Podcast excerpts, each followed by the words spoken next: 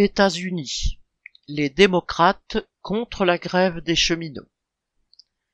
Le président démocrate Biden et le Sénat des États-Unis, où pour une fois démocrates et républicains ont voté de concert, viennent d'utiliser leur pouvoir pour interdire une grève des cheminots sous prétexte que le transport ferroviaire est stratégique. La grève est la seule arme des cheminots dont le nombre a été réduit d'un tiers en quelques années expliquant les 7 milliards de profits des compagnies sur le dernier trimestre.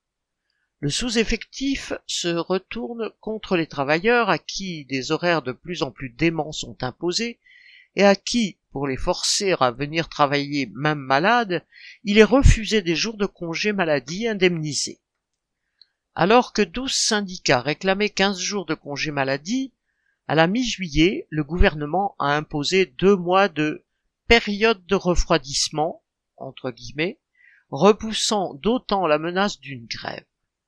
Le patronat du rail refusant de céder quoi que ce soit, à la mi-septembre, Biden a imposé un contrat avec seulement un jour de congé maladie indemnisé, plus deux jours non payés. Ce contrat devait être ratifié par les syndicats, ce qui repoussait encore toute grève de deux mois. Quand dans quatre des douze syndicats, un vote des cheminots a repoussé ce contrat imposé par l'État et remis la grève à l'ordre du jour, Biden a fait voter le Sénat en urgence début décembre pour interdire celle-ci. La colère des cheminots se heurte à un État qui fait tout pour éviter une grève au patronat.